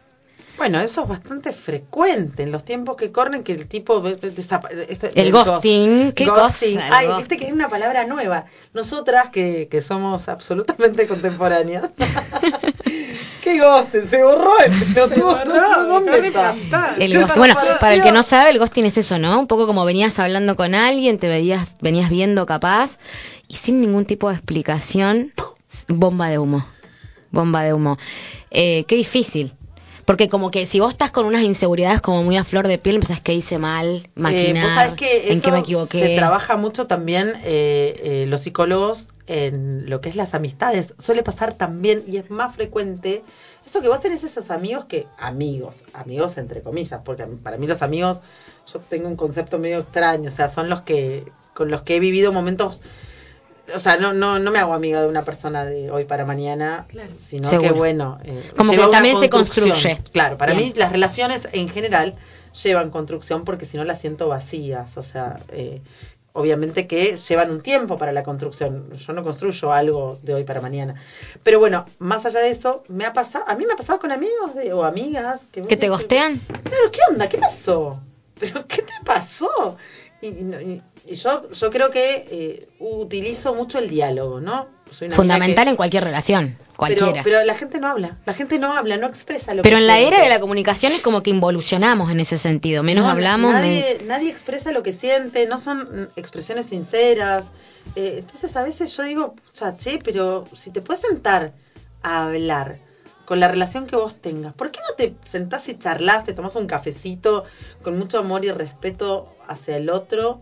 Eh, creo que siempre puedes llegar a buen puerto y buen puerto significa, no significa seguir con la relación, sino significa respetarnos y escucharnos y decir, che, mira esto, lo, o sea, con respeto y cariño. Me parece que también falta un poco de valor, ¿no? Porque es como exponerte a que me estoy haciendo cargo de mis sentimientos o de mis no sentimientos, porque también Claro, sentar es- y decirle, bueno, mira, vivimos en un mundo de no me hago cargo de Total. absolutamente nada. Exacto. O sea, esto de la inmediatez, de... de Y del de- consumo, en realidad. sí, También se sí. consume en vínculos, se consume en cuerpos, se consume, se consume todo. En ¿Qué este opinan de Tinder, chicas?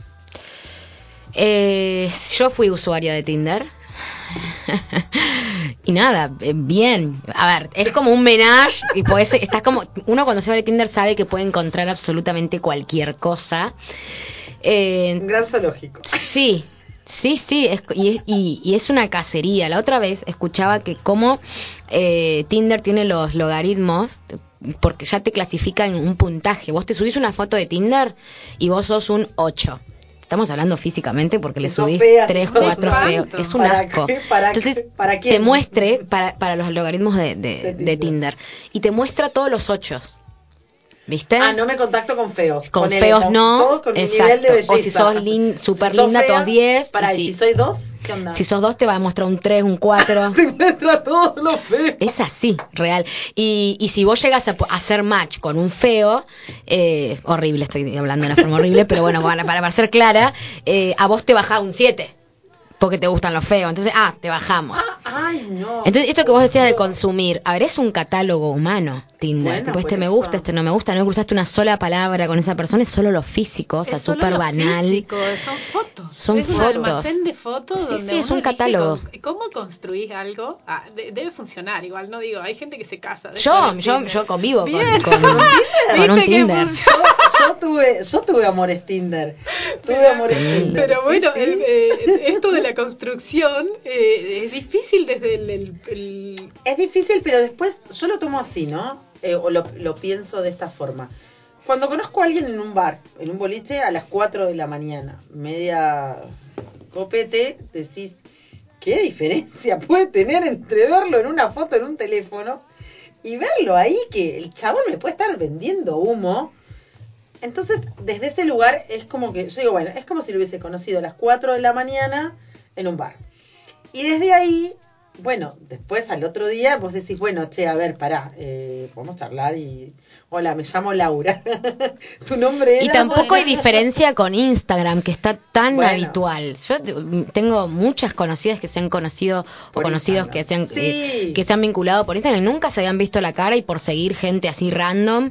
eh, Pero de alguna manera, defensora de, de las redes, pero no del Tinder, es como... eh, Todas las redes mienten de cualquier manera. Uno Obvio. publica solamente la parte feliz y podés tener Exacto. un Nadie va a 5%. subir sus miserias a las redes. Pero olvidate. aún así, eh, las redes como esta, como el de Instagram, Facebook, qué sé yo, eh, de alguna manera te, te permite ver un- el historial, el- el- los pensamientos, qué suben, no sé, al- de alguna manera uno eh, puede perfilar mejor.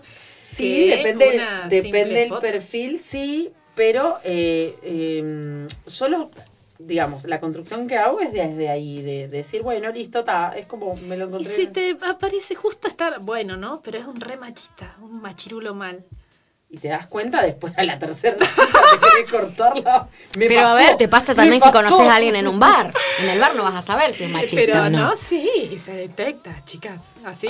Hay, eh, Sí, se detecta a- uno mucho tiene más, trampas, sí, eh, como la, que la- sí. la cuestión presencial tiene este ida y vuelta que uno Obvio, es otra dinámica, tirarte, o sea, una tener de ciertas alarmas, ves, ciertas sí, alertas aparte- para tirar una y saber, depende de la respuesta, hacia dónde va.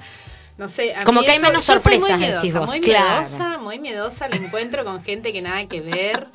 Eh, me parece que yo tuve, si, si se piensa desde ese lugar, una involución en lo que es la, la cuestión de la libertad sexual, porque para mí sigue siendo muchísimo, muy importante la construcción vincular previa.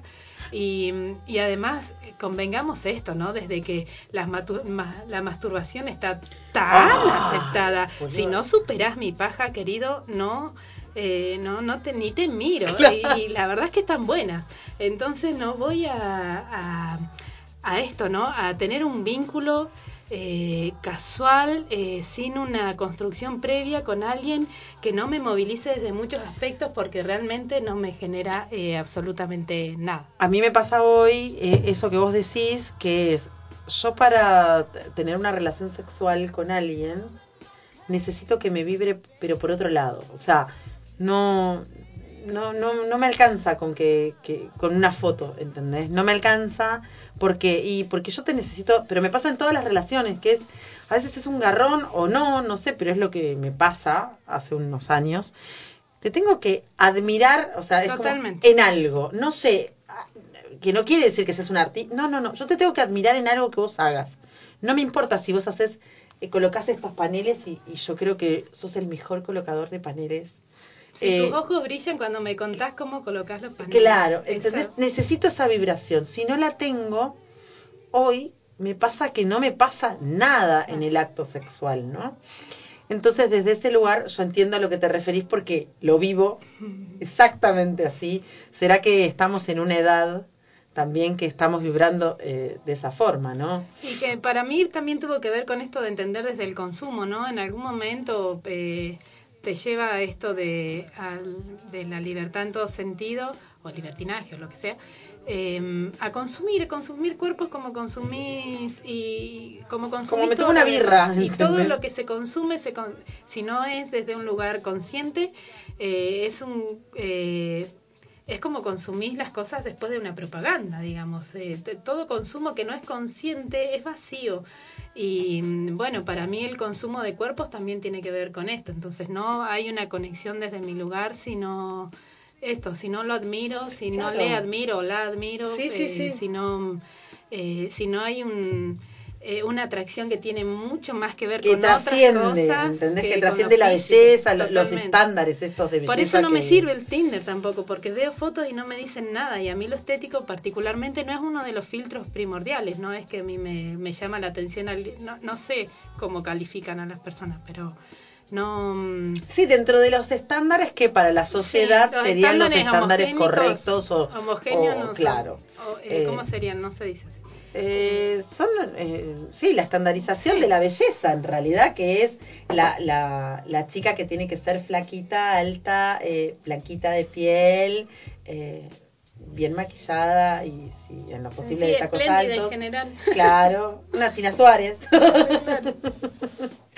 Eh, y el varoncito tiene que ser también, eh, tener eh, la, la- la misma, los mismos parámetros. Pero eh, volviendo al tema de, esta libertad, eh, del amor, del poliamor, de, las relaciones libres, yo creo que eh, la monogamia es, algo que caducó para mí, en punto de vista.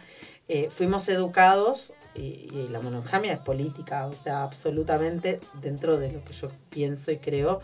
Y hoy por hoy apuesto a la libertad de los sentimientos, de las emociones y de con quién me pueda relacionar en el momento que... Y eso no quiere decir que no quieras, no quiere decir que no vibres, no porque la gente también tiene esto de que, ah, tenés amor libre, Mm, sos promiscua. Mm, ah, no querés a nadie. Ah, lo único que querés vivir de fiesta. Eh, no, no, no, no, no, están entendiendo lo que es el amor libre y el amor libre dice que uno tiene que ser sincero con lo que siente, lo que vibra adentro y, y no tener, no, y eso no quiere decir que no ame a una persona o a dos. O el poliamor para mí es como que, que uno hoy pueda hablar y yo con 43 años, que fui, este, vos que me conocés, amor romántico, pero era como Susanita quiere jugar en la casita, hola, ¿qué tal? Totalmente. Éramos esas. éramos esas, ay no, pero... Y hoy, deconstruida y poderme, haber podido deconstruirme en estos años, me parece que es otro salto de estos que hablamos, que nos permite poder ser libres, auténticos, con lo que sentimos, con lo que deseamos. Y no quiere decir que no, que, no queremos a las personas, sino que quiere decir que nos queremos a nosotros mismos primero para poder querer al resto, ¿no? Que incluso eso puede derivar en una relación monogámica, pero como acuerdo y no como esclavitud. Exactamente. No como, eh, como eh, una, un- una obligación esto, ¿no? No es que sea la, la única opción. Quizás dentro del amor libre eh, terminas solo vinculado con una persona. Puede suceder. Porque un poco eh, es como también uno lo siente, ¿no? Me da la sensación de que mm, uno cuando se mete en una relación monogámica instintivamente no le dan ganas de estar con otras personas, si ya te involucraste emocionalmente. Entonces, me parece que si ya lo tienen hablado, te permitís también como decir, bueno, si surge, ¿por qué no? Si sé que no la voy a lastimar, sé que, que- que va a estar todo bien. Por eso, antes, ¿qué pasaba? Eh, teníamos relaciones que eran eh, monogámicas, donde teníamos que ser fieles, no lo éramos. Es que encima eso, era un Eh, caretaje mentíamos, total. Entonces eh, terminábamos lastimando y de ahí nos vamos a la responsabilidad afectiva. ¿Por qué lo vas a lastimar o la vas a lastimar? O sea, no tiene sentido. Si nadie te está obligando a que tengas que estar, o a veces eh, no pasa que el amor muta. Y esa persona Total, que te a hacía eso iba. A eso iba. que, que- que era Más en las relaciones tan largas, a ver, hoy no tengo ganas de estar con nadie más que con vos. Dentro de 10 años, no sé. Y a veces no necesitas vivir 10 años. A mí me pasa que por ahí en una relación que vos decís somos piel, somos fuego, somos pasión, mutó. Total. Mutó, pero no no hubo nada en el medio que vos me digas. "Ah, Sí, o no, ni un pero-". tercero, No, ni tal tiene cual. que, no tiene Tal que cual. ver con eso, tiene que ver con estos cambios que vive uno, que la piel nos cambia, el pelo cambia, se nos cae el pelo, crece pelo nuevo, perdemos piel, volvemos, vuelve a crecer. Entonces creo que va desde ese lugar, o sea, no podemos seguir pensando de que vamos a seguir con ese eh, esa persona eh, toda la vida y que yo creo que eh, los amores son como que nosotros vamos así, este es nuestro camino, ¿no?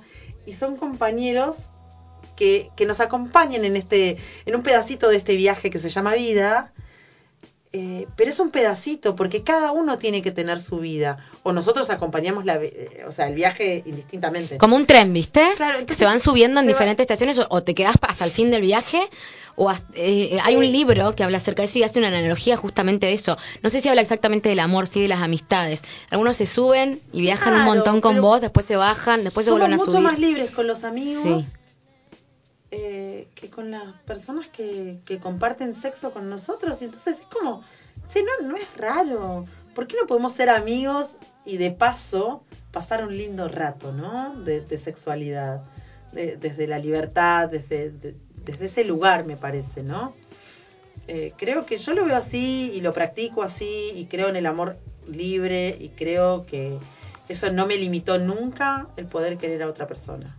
Yo puedo querer intensamente, eh, de la misma manera, pero libremente. Además, eh, las relaciones tenían que, en, en algún momento, ¿no? Que eh, cumplir con cientos, ciertos estándares. Y si esa relación de alguna manera se construye desde un lugar muy fuerte, pero hay cosas que persisten y otras que no, ¿qué haces? ¿Descartás la relación porque no podés cliquear toda la lista de cosas que Claro. corresponden a una pareja tradicional?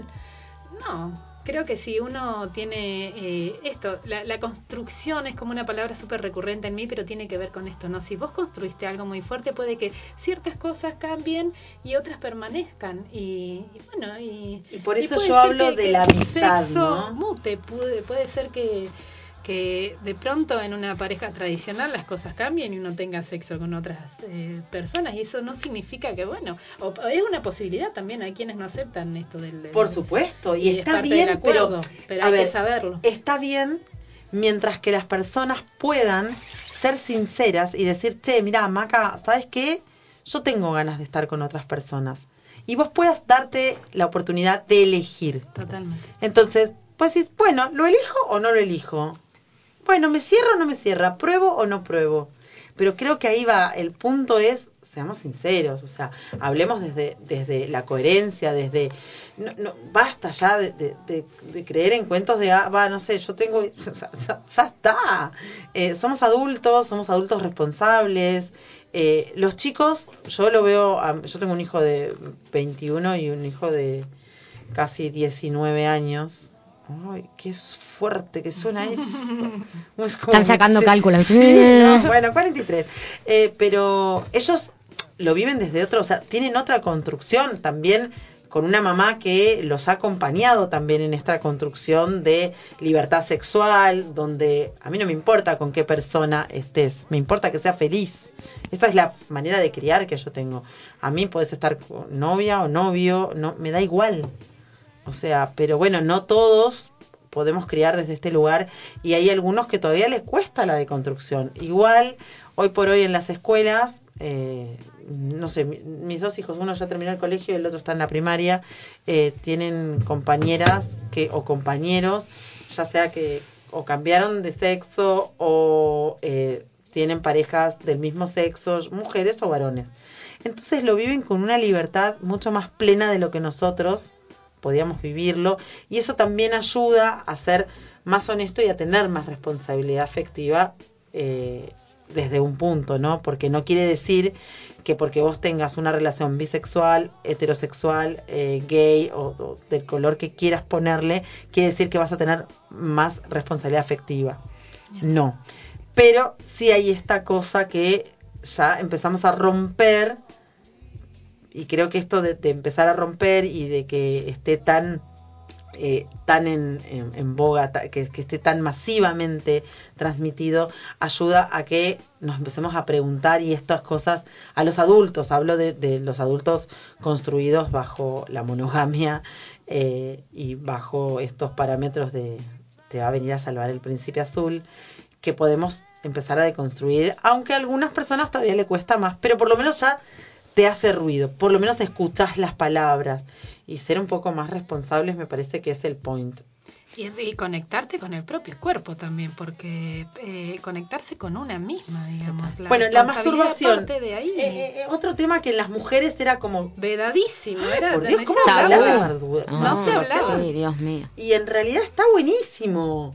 Yo siempre digo que para mí explorar el cuerpo, y si yo no me conozco, ¿cómo voy a pretender que alguien tenga... ¿Cómo le voy a decir esto me gusta, Claro. no me gusta? Y toda la responsabilidad que le tirás al otro para que vos sentirás Satisfac- que, por total. Dios, Dame satisfacción. Claro. Ni yo me lo hago, pero vos dale. Claro. es increíble muchísimo. eso, pero eso es, es muy reciente, digamos. Sí, pero bueno, también que- eh, vos fíjate que eh, eh, desde el, el consumo de, de la pornografía, que antes no se hablaba, o sea, las mujeres no podíamos mirar pornografía, parecía que era solo de los hombres. No, y además esto de la, de la pornografía también está bueno decirlo, es lo irreal que es que los chicos que consumían, la gente que consumía, flashaba que eran así las relaciones sexuales habituales. Y que uno había estaba bajar- fallando en Eh, algo. Claro, y Yo que no vos decís como, pero eso, yo no, no no, a mí no me qué. sale, eso no lo sé, porque no se hablaba directamente. Bueno, con el tema de, de, de Lesi, eh, creo que eh, ayuda mucho si se aplicara. Yo lo cambié a mi hijo de escuela, un colegio privado, que pero ni pero, o sea, mandamos notas, o sea, nada, absolutamente nada. Y habían dos mamás y los tipos absolutamente sordos. Entonces, bueno, uno también va eligiendo qué camino transitar, pero hay colegios que no la aplican, no la aplican. Y desde ese lugar me parece que falta un poco más que eh, a mí me- el tema de la prevención y de usar un preservativo, eh, falta que, eh, más allá de que uno en la casa, como mamá, sea responsable y le diga a mis hijos, che, si tenés una relación sexual con un varón o con una mujer, me da igual, usa un preservativo. En varones, Lo que hablábamos el otro día cuando salimos. en varones es más fácil porque para mí, eh, o sea, se pone un forro y ya. Ahora, cuando no nos enseñan cómo mantener relaciones sexuales entre mujeres y cuidarnos. Claro. Y en la gran mayoría que yo charlo mucho con, con amigas y- o con conocidas o lo que sea, no, no, no se cuidan. Las mujeres entre mujeres no se cuidan. No se ponen el campo. De látex. No, no, no lo hacen. Es un embole. o sea, pero bueno, eh, también hay, hay enfermedades de transmisión sexual que tampoco se informa, que tampoco está en publicidad, porque parece que el SIDA es lo único que existe y, y- después hay otro montón de enfermedades que también se transmiten y que no, no, no tienen tanta propaganda, pero por eso es, mu- es, es como recontra amplio el tema de la sexualidad que va de la mano de la responsabilidad afectiva, del amor, del amor romántico, de la libertad, de, de poder elegir, de siempre elegir. Y de esto se creo que se trata. Yo elijo qué quiero, qué quiero hacer, con quién, dónde y cuándo. Y sin arrastrar al otro, ¿no? Sin arrastrarlo a Siempre mis decisiones, a sincero, Total. ¿entendés? Y Sí. bancándote la vuelta. Obvio. Porque en esta sinceridad de la que yo Y hablo... tampoco que nos vayamos un poco al carajo de decir, bueno, yo bloqueo absolutamente todo lo que se me cruza por la cabeza o todo lo que siento. No, porque te vas al otro extremo. Exacto. claro. Ahí te dejas de ser responsable. Por No, porque estoy siendo transparente. No. O sea, Es depende de lo que haya acordado la pareja exacto. para mí. Para mí tiene que estar hablado, ¿no? Por tiene que estar ejemplo, como. si nosotras como pareja acordamos de que nos encanta contarnos de que cuando vos tenés relaciones con otra persona y yo con otra persona y eso nos provoca un morbo, buenísimo, pero tiene que haber acuerdo. Y cuando yo te levante la mano y te diga, che, Male, pará, pará, pará. Hasta porque acá ya- quiero saber. no, de, de ahora mutó, porque también podemos arrancar Claro, con esto seguro. y después puede mutar. Entonces, que yo te diga, che, eh, listo, ok, nos sentamos y acordamos nuevamente otro tipo de relación. Y de eso se trata. Por eso es que no necesariamente tiene que ser monogámica. O sea, y puede ir variando, mutando y de acuerdo a cómo nos vamos sintiendo, vamos teniendo... Es difícil, la verdad que es un, es un gran salto. a- y para mí es como una evolución a nivel amor. a- es, pero, pero claro que se puede. Por supuesto. Claro que Yo creo puede. que la relación más sana que tuve en 43 años fue de amor libre. La que me fortaleció el autoestima, o sea, todo el asunto. Y fue fantástica. Y fue una relación hermosa que hoy quedamos como amigos y que nos queremos un montón. Pero fue la relación más sana que tuve hasta hoy. Y que no quiere decir que mañana eh, no pueda tener otra igual, mejor. Pero por lo menos fue sincera. ¿Y cuánto aprendiste? ¿No vino a eso? Ah, Claro. tantas cosas que aprendí. Claro. Mm, Claro, claro. Bueno, Mm, estamos, vamos, se nos va el programa. estamos, se fue. Se, se Se fue. fue. Vamos a ir con un tema bien arriba. Obvio, porque es Bien viernes. arriba. ¿A dónde nos vamos? ¿A dónde nos No sé, pero acá tengo a la seguir? cajita yo de preservativos Yo que me una dejaste. eh, a, la, a la invitada le vamos a regalar. Obvio. si- Bueno, no, y vamos a, a aclarar esto, lo voy a subir a las redes ahora. Maca Montoy nos deja el CD, lo vamos a sortear el viernes que viene. Hay- va a haber que estar escuchando la radio Vamos a y tirar las y seguirnos en las redes. Ya vamos a subir, ahora te vamos a sacar una eh, foto para con... que podamos sortear el viernes que viene eh, el CD de CD. Maca Montovi, que va a y Genial. vamos a Y me aclaró que traía el librito, así que podemos ver absolutamente todo lo que ella produjo. ¡Ay, me muero! Nada, nada, es lo más, es muy lo más. Así que el que se lo lleve va a poder cantar a los gritos. Amo. Maca, millón, millón, millón.